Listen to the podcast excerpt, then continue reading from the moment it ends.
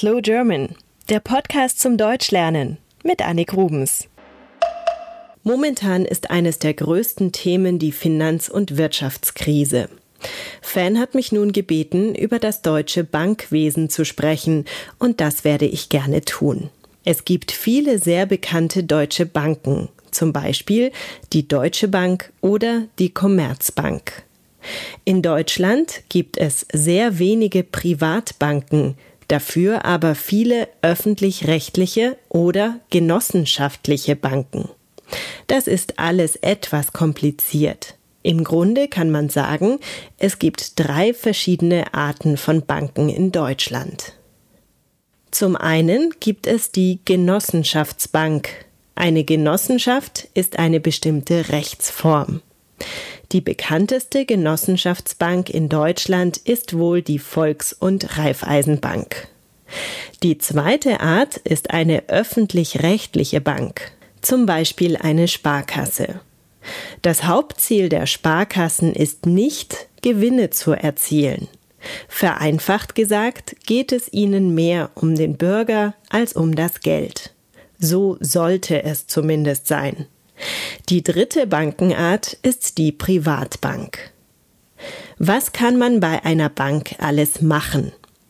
Zunächst mal hat man oft schon als Kind die Möglichkeit, das ersparte Geld zur Bank zu bringen. Ich erinnere mich, dass ich ein Sparschwein hatte. Das war ein Schwein aus Porzellan, das oben einen Schlitz hatte. Dort konnte man Münzen hineinwerfen. Wenn das Schwein voll war, wurde es zur Bank gebracht und das Geld auf ein Sparkonto eingezahlt. So haben viele deutsche Kinder gelernt zu sparen. Später eröffnet man bei der Bank ein Girokonto. Das passiert meist dann, wenn man anfängt zu arbeiten und regelmäßige Einnahmen hat. Ein Girokonto ist sehr praktisch. Man kann viele Zahlungen automatisieren, das nennt man dann einen Dauerauftrag. Ich habe es zum Beispiel so eingerichtet, dass an jedem ersten Tag im Monat das Geld für die Miete automatisch von meinem Konto auf das Konto meiner Vermieterin überwiesen wird. Schecks werden in Deutschland nur noch sehr selten von Privatpersonen verwendet. Stattdessen gibt es sogenannte Einzugsermächtigungen. Ich habe zum Beispiel einen Vertrag unterschrieben und dieser Vertrag erlaubt meinem Stromanbieter, dass er jeden Monat oder jedes Quartal Geld von meinem Konto abbuchen darf. Er holt sich also das Geld selber, das der Strom kostet.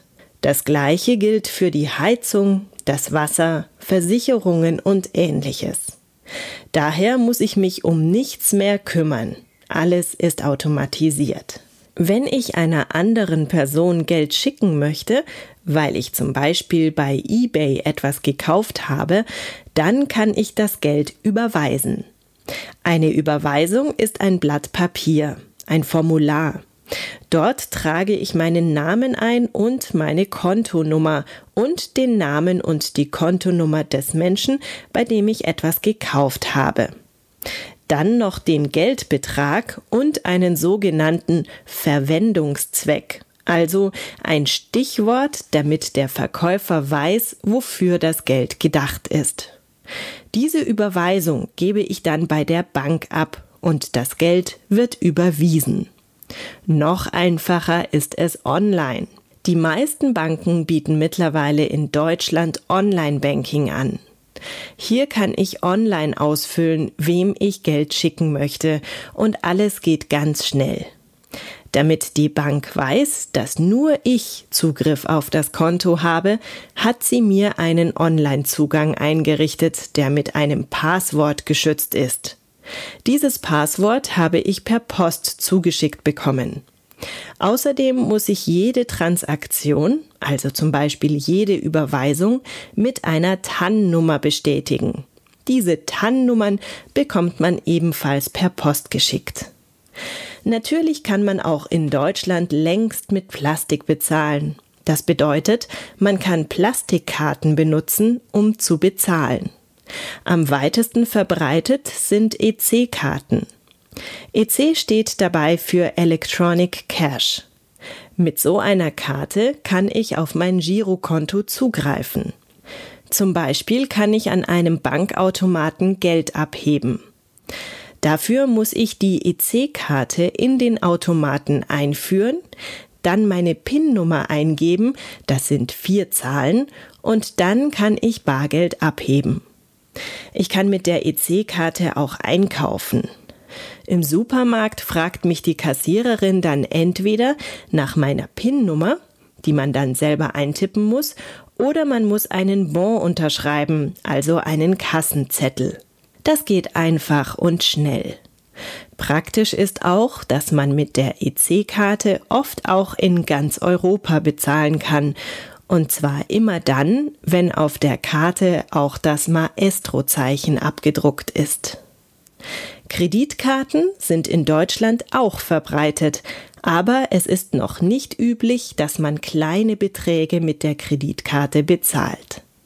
Vor allem amerikanische Ketten wie Starbucks akzeptieren zwar Kreditkarten auch für einen Kaffee, oft aber ist es nicht so.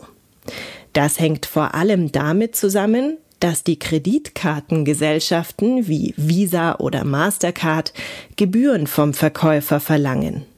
Sein Gewinn ist also geringer, wenn der Kunde mit Karte bezahlt. Vor allem in Tankstellen oder Restaurants und in Kaufhäusern kann man aber ohne Probleme mit der Kreditkarte bezahlen. Natürlich gibt es noch viele weitere Funktionen einer Bank. Man kann Geld auf sogenannte Festgeldkontos legen, bei denen man dann höhere Zinsen bekommt. Man kann Aktien kaufen oder in Fonds investieren. Man kann Kredite aufnehmen und vieles mehr. Aber das führt jetzt zu weit. Wir hören lieber Musik, und zwar diesmal von Trasher, die Frau, die mich nicht sieht.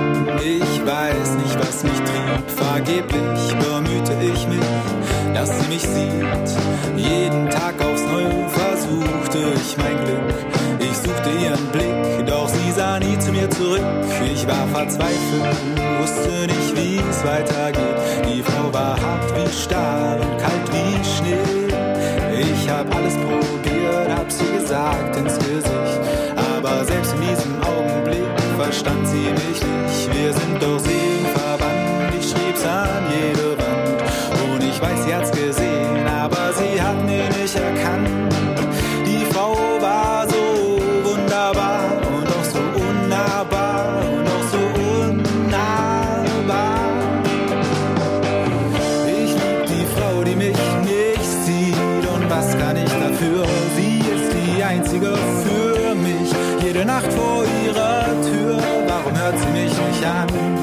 Oh, sie geht nicht ran und ich, ich frag mich nur, wie lang, wie lang, wie lang ich kann.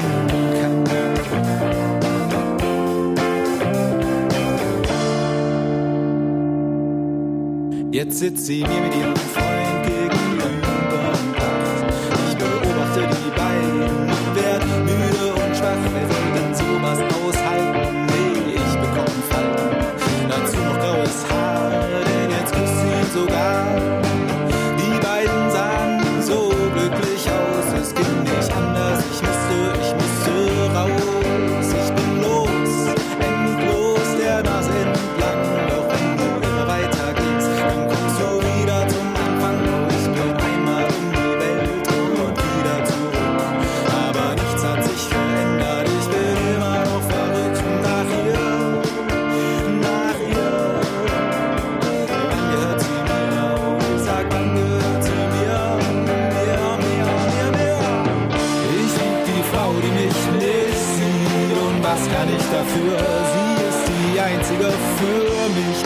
Nacht vor ihrer Tür. Warum hört sie mich nicht an?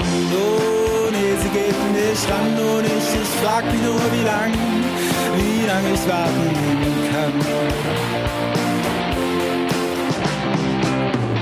Manchmal mach ich meine Augen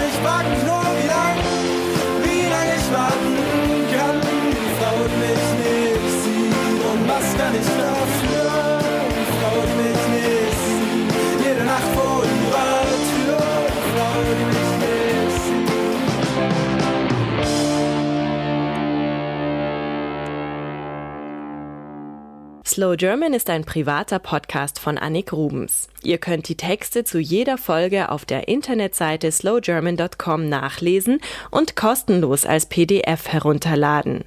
Der Text erscheint auch auf eurem iPod. Drückt einfach mehrfach auf die mittlere Taste. Übungsmaterial mit Vokabellisten, Multiple-Choice-Fragen und Verständnisfragen sowie einem kurzen Lückentext gibt es ebenfalls zu den einzelnen Folgen. Dieses Material ist allerdings nicht kostenlos. Genaueres unter slowgerman.com.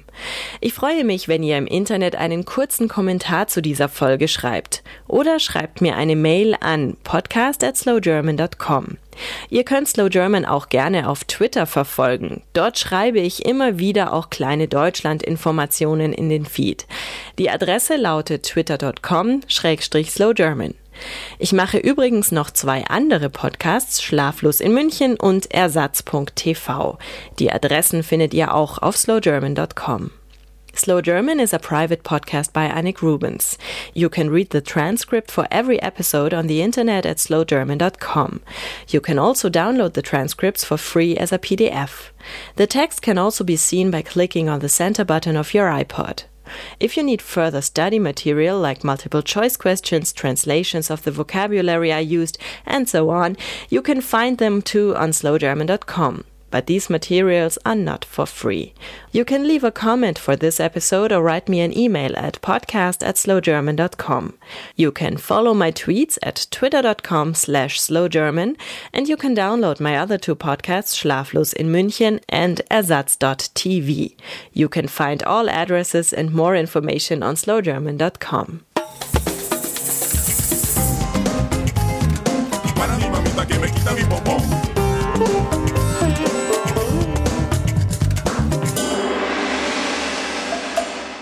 Slow German, der Podcast zum Deutschlernen mit Annik Rubens.